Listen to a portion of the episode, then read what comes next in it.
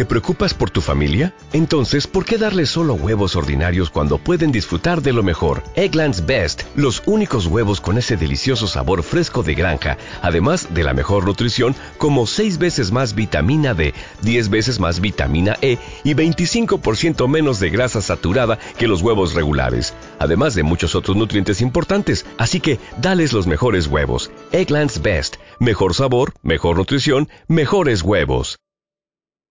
Capítulo 10 Te contaré todos mis secretos. Pero miento sobre mi pasado. Así que mándame a dormir para siempre jamás. Tom Waits toda una vida en tinieblas, rodeado de mugre. Eso fue lo que soñó Sombra la primera noche que pasó en la Queside. Era la vida de un niño, lejana en el tiempo y en el espacio, en un país al otro lado del océano, en las tierras del sol naciente. Pero en aquella vida no había amaneceres, solo opacidad a lo largo del día y ceguera nocturna. Nadie le hablaba. Oía voces humanas que venían de fuera, pero no entendía el habla humana mejor de lo que entendía el ulular de los búhos o el aullido de los perros. Recordaba, o creía recordar, que una noche, mucho tiempo atrás, una mujer adulta había entrado, con sigilo, y no lo había abofeteado ni le había dado de comer, sino que lo había levantado hasta su pecho y lo había abrazado. Olía bien. Le había arrullado. Calientes gotas de agua se habían deslizado desde el rostro de la mujer hasta el suyo. Había sentido miedo y gimió asustado. Ella lo dejó sobre la paja, apresuradamente, y salió de la cabaña, cerrando la puerta tras de sí. Recordaba el momento, y lo guardaba como oro en paño, del mismo modo que recordaba la dulzura del corazón de una col, el ácido sabor de las ciruelas, la textura crujiente de las manzanas o la deliciosa untuosidad del pescado asado. Ahora veía las caras a la luz de la hoguera, que lo miraban mientras lo sacaban por primera y única vez de la cabaña. De modo que ese era el aspecto que tenían las personas. Criado en la oscuridad, nunca había visto un rostro. Todo era muy nuevo. Y muy extraño. La luz de la hoguera hacía que le dolieran los ojos. Le pusieron la soga alrededor del cuello para llevarlo hasta el hueco que había entre las dos hogueras, donde el hombre le estaba esperando. Cuando se alzó el primer cuchillo a la luz de la hoguera, qué entusiasmo despertó entre la multitud, y el niño de la oscuridad empezó a reír con ellos, franca y libremente. Entonces cayó la hoja. Sombra abrió los ojos y se percató de que tenía hambre y frío, y de que estaba en un apartamento en el que una capa de hielo enturbiaba por dentro el cristal de la ventana. Su propio aliento congelado, pensó. Se levantó de la cama y se alegró de no tener que vestirse. Rascó la ventana con un dedo al pasar, sintió que el hielo se fundía bajo la uña. Intentó recordar lo que acababa de soñar, pero solo logró evocar una sensación de tristeza y de oscuridad. Se calzó. Imaginó que podría acercarse al centro de la ciudad dando un paseo, y cruzar el puente que atravesaba la orilla norte del lago, si es que había interiorizado bien la geografía de la ciudad. Se puso su ligera cazadora, recordando que se había prometido a sí mismo comprarse un buen abrigo, abrió la puerta del apartamento y salió a la terraza de madera. El frío le dejó sin aliento. Inspiró y sintió que todos los pelos de la nariz se le congelaban hasta quedarse rígidos. La terraza le ofrecía una buena vista del lago, y regulares retazos grises rodeados de una extensión blanca. Se preguntó qué temperatura habría. La ola de frío había llegado ya, eso era seguro. Debían de estar en torno a los cero grados, y el paseo no iba a ser nada agradable, pero estaba seguro de que podría llegar a la ciudad sin demasiados problemas. ¿Qué le había dicho Incelman anoche y? Diez minutos a pie. Sombra era un hombre corpulento. Si andaba a paso ligero se mantendría caliente. Salió hacia el sur en dirección al puente. Enseguida empezó a toser, con una tos seca y leve, a medida que el aire frío y áspero le alcanzaba los pulmones. Al poco le dolían las orejas, la cara, los labios, y más tarde los pies. Metió las manos desnudas en los bolsillos de la chaqueta, y cerró los puños buscando un poco de calor. Se encontró recordando los increíbles relatos de Low Killy Smith sobre los inviernos en Minnesota, en especial uno en el que un cazador se subía a un árbol huyendo de un oso durante una fuerte helada. El hombre se sacaba la minga y meaba un chorro arqueado, amarillo y humeante que se congelaba antes de llegar al suelo, y se escapaba deslizándose por el chorro de orina congelada dura como una piedra. Sonrió al recordarlo y tosió de nuevo. Un paso y otro y otro más. Miró hacia atrás. El edificio del que había partido no estaba tan lejos como esperaba. Aquel paseo era un error, decidió. Pero estaba a tres o cuatro minutos del apartamento, y ya podía divisar el puente sobre el lago. Tanto sentido tenía continuar como volver, y, si volvía, ¿qué iba a hacer? ¿Llamar a un taxi desde el teléfono cortado? ¿Esperar a la primavera? En el apartamento no había comida, se recordó. Siguió caminando, revisando a la baja sus estimaciones sobre la temperatura a medida que iba andando. 10 bajo cero. 20. Quizá 40, ese extraño punto del termómetro en el que los grados centígrados y los grados Fahrenheit dicen lo mismo. Probablemente no hacía tanto frío. Pero el viento daba esa sensación térmica, y ahora soplaba con fuerza y de forma ininterrumpida sobre el lago, procedente del Ártico y a través de Canadá. Recordó con envidia los calentadores químicos para manos y pies que se había llevado del tren. Deseó poder tener uno en ese momento. Calculó que habría caminado otros diez minutos más, pero el puente no parecía mucho más cerca que antes. Tenía demasiado frío como para tiritar. Le dolían los ojos. Aquel frío no era normal. Era de ciencia ficción. Era una historia ambientada en la cara oculta de Mercurio, de la época en que se pensaba que Mercurio tenía una cara oculta. Se encontraba en algún lugar del rocoso Plutón, donde el Sol no es más que otra estrella, si acaso un poco más brillante que las demás. Aquel sitio, pensó Sombra, era casi idéntico a uno de esos lugares en los que el aire se trae en cubos y se sirve como si fuera cerveza. Los coches que ocasionalmente pasaban a su lado parecían irreales. Naves espaciales, pequeños y congelados envoltorios metálicos con cristales, ocupados por personas que iban mejor abrigadas que él. Un antiguo villancico que a su madre le encantaba, Walking in a Winter Wonderland, caminando por un paraíso invernal, le empezó a rondar por la cabeza. Sombra la tarareó con los labios cerrados y se puso a caminar al compás. Había perdido por completo la sensibilidad en los pies. Se miró los zapatos de cuero negro, los calcetines finos de algodón y empezó a pensar seriamente que corría peligro de que se le congelaran de verdad. No era ninguna broma. Ya había traspasado el límite de la imprudencia y estaba adentrándose en el territorio Dios esta vez sí que la he cagado bien cagada. Le hubiese dado igual ir envuelto en un arredo en un vestido de encaje. El viento lo atravesaba todo, le helaba los huesos hasta el mismo tuétano, le helaba las pestañas, le helaba la zona cálida justo debajo de los testículos, que empezaban a retraerse hacia la cavidad pélvica. Tú sigue andando, se decía. Sigue andando. Ya pararás a respirar bien hondo cuando llegues a casa. Una canción de los Beatles empezó a sonar en su cabeza, y siguió caminando al compás de la misma. Fue al llegar al estribillo cuando se dio cuenta de que estaba tarareando Help, ayuda. Ya casi estaba en el puente.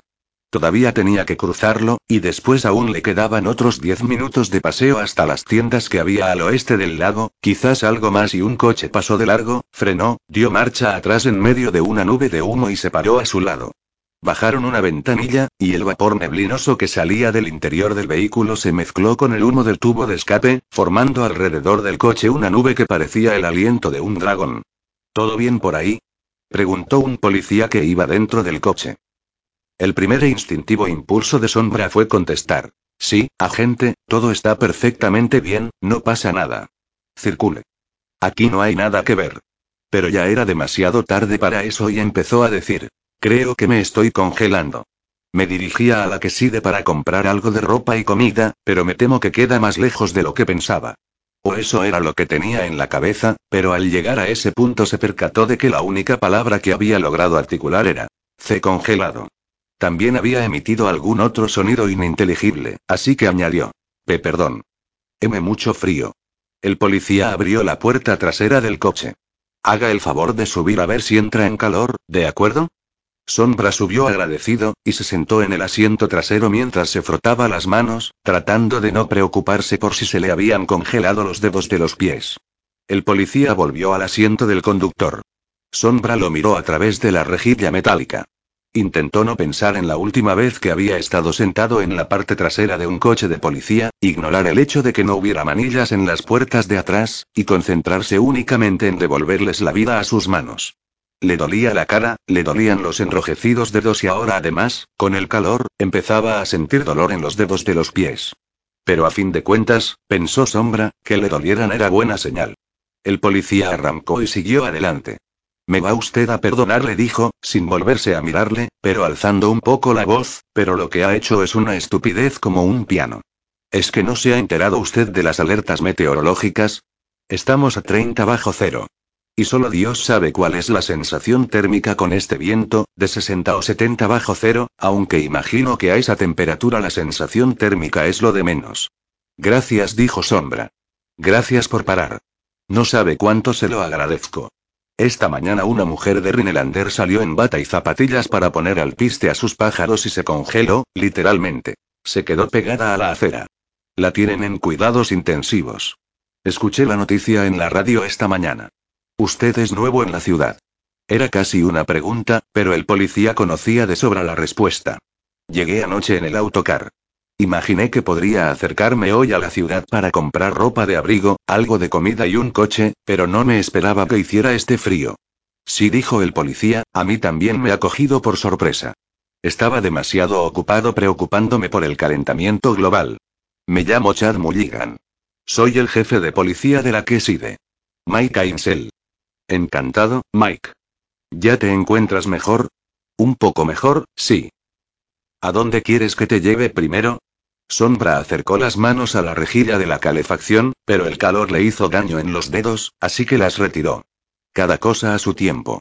Me basta con que me acerque al centro de la ciudad, si no es molestia. Ni hablar. Mientras no pretendas que te haga de conductor para atracar un banco, no tengo inconveniente en llevarte a donde sea. Imagina que soy el comité de bienvenida a la ciudad. ¿Por dónde sugiere que empecemos? ¿Llegaste anoche, no? Así es. ¿Ya has desayunado? Todavía no. Bueno, entonces me parece que vamos a empezar por ahí. Ya habían pasado el puente y entraban en la ciudad por el lado noroeste.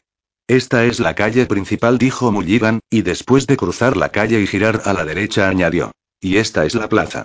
Incluso en invierno la plaza era impresionante, pero Sombra sabía que el lugar estaba pensado para ser admirado en verano. Debía de ser un estallido de color, con amápolas, lirios y todo tipo de flores, y el grupo de abedules de la esquina debía de ser como un cenador en tonos verdes y plateados. Ahora no había color, aunque había cierta belleza en su desnudez, con el kiosco de música vacío, la fuente cerrada, el ayuntamiento de arenisca con los tejados cubiertos por la blanca nieve. Y esto de aquí concluyó Chad Mulligan, deteniendo el coche frente a un edificio antiguo con fachada de cristal situado en el lado oeste de la plaza Smables. Se bajó del coche y le abrió la puerta a sombra. Agacharon la cabeza para protegerse del frío y del viento, y se apresuraron a cruzar la acera hasta el cálido establecimiento, que olía a pan recién hecho, a pasteles, a sopa y a bacon. El local estaba prácticamente vacío. Mulligan se sentó a una mesa y Sombra se sentó frente a él. Sospechaba que el agente se había ofrecido a ayudarle para tomarle el pulso al forastero. Pero también podía ser que el jefe de policía fuese tan solo lo que aparentaba. Un tipo amable con ganas de ayudar, una buena persona. Una camarera se acercó rápidamente a la mesa. No era gorda, pero sí grande, una mujer corpulenta de unos 60 años, pelirroja de bote. Hola, Chad, ¿quieres una taza de chocolate mientras decides lo que vas a comer? Les tendió dos cartas. Pero sin mata por encima. Mabel me conoce perfectamente, le comentó a Sombra. ¿Y tú, qué vas a tomar? Un chocolate caliente me vendría de maravilla, dijo Sombra. Y si viene con nata, mejor que mejor. Buena elección, comentó Mabel. Tú y que sí, cielo. ¿Qué sería de la vida sin algo de riesgo? ¿No piensas presentarnos, Chad? ¿Es tu nuevo ayudante? Todavía no respondió Chad Mulligan, mostrando fugazmente su blanca dentadura. Es Mike Ainsel. Llegó a la que sí de anoche. Y ahora, si me perdonáis. Chad se levantó, se dirigió al fondo del local y entró por una puerta con un cartel que rezaba Pointers. Al lado había otra en la que decía Setters. Eres el nuevo, el del apartamento de arriba de Northridge Road. Lo que antes era la casa de Pilsen. Eso es, dijo, en tono jovial, ahora ya sé quién eres. Incelman ha pasado esta mañana por su empanada matutina y me lo ha contado todo sobre ti. ¿Pensáis tomar solo el chocolate o queréis echarle un ojo a la carta de desayunos? Yo quiero desayunar, dijo Sombra. ¿Qué me recomienda? Todo está muy bueno, dijo Mabel. Lo preparo yo misma. Pero mis empanadillas tienen muy buena fama y me salen francamente buenas. Además, llenan mucho y ayudan a espabilar. Son mi especialidad. Sombra no había probado nunca las empanadillas, pero dijo que le parecía bien y, al cabo de unos minutos, Mabel volvió con un plato donde había algo que parecía una tarta doblada por la mitad. La parte inferior estaba envuelta en una servilleta de papel. Sombra la cogió por el lado de la servilleta y la mordió. Estaba caliente y llevaba un relleno de carne, patata, zanahoria y cebolla. Es la primera vez que me como una empanadilla y está francamente buena. Son típicas de la PS, le explicó Mabel. No es fácil encontrarlas al sur de Ironwood. Pero aquí las trajeron unos hombres de Cornualles que vinieron para trabajar en las minas de hierro. PS. Península Superior. PS. Es ese trocito de Michigan que se prolonga hacia el nordeste. El jefe de policía volvió a la mesa. Cogió la taza de chocolate y sorbió un poco. Mabel, ¿ya estás obligando a este joven tan simpático a que se coma una de tus empanadillas? Está muy buena, dijo Sombra. Y lo estaba, un relleno delicioso envuelto en una masa caliente. Van directamente a la barriga, repuso Chad Mulligan, dándose palmaditas en su propia tripa. Quedas avisado. Muy bien. Me dijiste que necesitabas un coche, ¿no? Sin la parca, resultó ser un hombre larguirucho con una barriga redonda en forma de manzana. Parecía competente y muy profesional. De hecho, tenía más pinta de ingeniero que de policía. Sombra asintió con la cabeza, tenía la boca llena. Bien, he hecho algunas llamadas. Justin Liebowitz vende su Jeep y pide cuatro mil dólares por él, aunque aceptará tres mil. Los Gunter llevan ocho meses intentando vender su Toyota 4 Runner. Es feo de cojones, pero a estas alturas es probable que estén dispuestos a pagarte ellos a ti porque se lo saques de la entrada. Si no te importa que sea horrible, seguro que te lo dejan a precio de ganga. He llamado desde el teléfono del lavabo de caballeros y le he dejado un recado a Missy Gunter en la inmobiliaria la que sigue, pero todavía no había llegado. Probablemente estaba en la peluquería. Sombra seguía pensando que la empanadilla estaba deliciosa mientras daba buena cuenta de ella. Era increíblemente contundente. Comida de la que se pega al riñón, habría dicho su madre. Muy bien, dijo el jefe de policía mientras se limpiaba de los labios la espuma del chocolate. Imagino que la siguiente parada será la tienda de Enin. Allí podrás comprar ropa de invierno en condiciones, de ahí podemos dar el salto al delicatessen de Dave para que puedas aprovisionar la despensa y luego te dejaré en la inmobiliaria. Si puedes ofrecerles mil dólares contantes y sonantes por el coche estarán encantados. Si no, con 500 en cuatro meses se darán por satisfechos. El coche es feo, ya te lo he dicho, pero si el hijo no lo hubiera pintado de color violeta valdría 10.000, y es un buen coche, justo lo que necesitas para moverte por ahí este invierno, te lo digo yo. Es muy amable por su parte, dijo Sombra, pero no debería estar por ahí atrapando delincuentes, en lugar de ir ayudando a los recién llegados. No me estoy quejando, usted ya me entiende. Mabel se echó a reír. Eso mismo le decimos todos. Mulligan se encogió de hombros. Esta es una ciudad tranquila, respondió sencillamente. No hay muchos problemas. Siempre te encuentras a alguien que se salta los límites de velocidad dentro de la ciudad, lo cual tampoco está mal, porque son las multas las que pagan mi sueldo. Los viernes y sábados por la noche puedes encontrarte con algún imbécil que empina el codo y le pega a su pareja, cosa que sucede en ambos sentidos, créeme, tanto hombres como mujeres. Pero en general es un sitio muy tranquilo. Me llaman cuando alguien se ha dejado las llaves dentro del coche, o cuando hay perros que ladran. Y todos los años pillan a un par de chavales del instituto fumando hierba detrás de las gradas. El mayor caso policial que hemos vivido en cinco años fue cuando Dan Schwartz se emborrachó y disparó contra su propia caravana. De allí salió echando chispas por la calle principal, en su silla de ruedas, agitando su maldita escopeta, gritando que dispararía a cualquiera que tratase de interponerse en su camino y que nadie podría evitar que se metiese en la autopista interestatal. Creo que pretendía ir a Washington a matar al presidente. Todavía me río cuando pienso en Dan bajando por la interestatal en aquella silla, que tenía una gigantesca pegatina detrás que decía mi delincuente juvenil se está follando a tu estudiante modelo. ¿Te acuerdas, Mabel? La mujer asintió con los labios fruncidos. Al parecer, no encontraba la historia tan graciosa como Mulligan. ¿Y qué hizo usted? preguntó Sombra. Hablé con él, me dio la escopeta y durmió la mona en el calabozo. Dan no es un mal tipo, solo estaba cabreado y borracho. Sombra pagó su desayuno y, pese a las protestas no muy enérgicas de Mulligan, los dos chocolates. La tienda de Enning era un edificio del tamaño de un almacén en la parte sur de la ciudad. Vendían de todo, desde tractores hasta juguetes, los juguetes y los adornos de Navidad ya estaban de rebajas. La tienda estaba muy animada por las compras de después de Navidad. Sombra reconoció a la más joven de las niñas que iban sentadas delante de él en el autobús. Iba detrás de sus padres. La saludó y ella le devolvió una sonrisa indecisa. Sombra se preguntó sin demasiado interés qué aspecto tendría dentro de 10 años. Probablemente sería tan guapa como la chica de la caja, quien escaneó sus compras con una ruidosa pistola que, probablemente, podría escanear hasta un tractor si a alguien se le ocurría llevárselo puesto. ¿Diez pares de calzoncillos largos? Preguntó. ¿Los coleccionas o qué? La chica parecía una aspirante a estrella de cine. Sombra se sintió como si volviera a tener 14 años, torpe e incapaz de decirle una palabra. De hecho, no dijo nada mientras ella pasaba por el lector las botas de montaña, los guantes, los jerseys y el plumífero. No se atrevió a usar la tarjeta de crédito que le había dado Wednesday, y menos con el jefe Mulligan acompañándolo solícitamente, así que lo pagó todo al contado. Se llevó las bolsas al lavabo de caballeros y salió vistiendo varias de las prendas que acababa de comprar. Tienes buen aspecto, grandullón, dijo Mulligan. Al menos ya no tengo frío.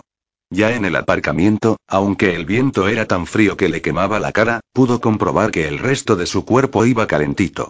Aceptando el ofrecimiento de Mulligan, dejó las bolsas en la parte de atrás del coche y ocupó el asiento del pasajero. Bueno, ¿a qué te dedicas, Ainsel? Un tipo tan grande como tú y cuál es tu profesión? ¿Piensas ejercerla aquí, en la que sigue? El corazón de Sombra se aceleró, pero su voz se mantuvo firme. Trabajo para mi tío. Compra y vende cosas por todo el país. Yo me encargo de transportar las mercancías más pesadas. ¿Paga bien? Soy de la familia. Sabe que no le voy a estafar, y así voy aprendiendo un poco de qué va el negocio. Por lo menos hasta que sepa qué es exactamente lo que quiero hacer. Hablaba con convicción, las mentiras le salían con una fluidez asombrosa. En ese mismo momento lo supo absolutamente todo sobre Mike Ainsel, y le gustaba Mike Ainsel. Este no tenía los problemas que tenía Sombra. Ainsel nunca había estado casado, y nunca le habían interrogado el señor Madera y el señor Piedra en un tren de mercancías. A Mike Ainsel no le hablaba la televisión, ¿quieres ver las tetas de Lucky? Dijo una voz en su cabeza. Tampoco tenía pesadillas, ni creía que se avecinaba una tormenta. En la tienda delicatessen de Dave llenó la cesta solo con lo indispensable. Leche, huevos, pan, manzanas, queso y galletas. Solo un poco de comida. Ya haría una compra de verdad más adelante. Mientras Sombra iba de un lado a otro, Chad Mulligan saludaba a la gente y les presentaba al nuevo vecino. Este es Mike Ainsel, ha alquilado el apartamento que quedaba libre en la antigua casa de Pilsen. Ahí arriba, en la parte de atrás. Sombra dejó de intentar recordar los nombres. Se limitaba a estrechar manos y a sonreír sudando un poco. Con el calor de la tienda le resultaba incómodo ir tan abrigado. Chad Mulligan llevó a Sombra hasta la inmobiliaria la que sigue, al otro lado de la calle. Missy Gunter, recién peinada y apestando a laca, no necesitaba presentación. Ella ya sabía perfectamente quién era Mike Ainsel. El señor Borson, tan amable, su tío Emerson, qué hombre tan simpático, estuvo aquí hace unas y que... ¿Seis? ¿Ocho semanas? Y alquiló el apartamento de arriba en la antigua casa de Pilsen. La vista allí no es como para morirse, bueno, cariño, espera la primavera, porque tenemos una suerte. Hay tantos lagos por esta zona que en verano se llenan de algas y se quedan de un verde brillante que le ponen a una mala del estómago, pero nuestro lago, bueno, ya verás el 4 de julio, si casi se puede beber. El señor Borson pagó un año entero de alquiler por adelantado. En cuanto al Toyota 4 Runner, no me puedo creer que Chad Mulligan todavía se acuerde. Claro que me encantaría deshacerme de él. A decir verdad, ya me había resignado a dárselo a Incelman como chatarra y me conformaba con no tener que pagar el impuesto, pero no porque el coche sea en absoluto una chatarra, no, nada de eso. Era el coche de mi hijo antes de que se fuese a estudiar a Green Valley, bueno, un día se le ocurrió pintarlo de violeta, g, g. Espero que le guste el violeta, eso es lo único que puedo decir. Claro que si no le gusta lo entenderé perfectamente y el jefe Mulligan pidió que lo disculparan hacia la mitad de esta letanía. Parece que me necesitan en comisaría. Encantado de conocerte, Mike.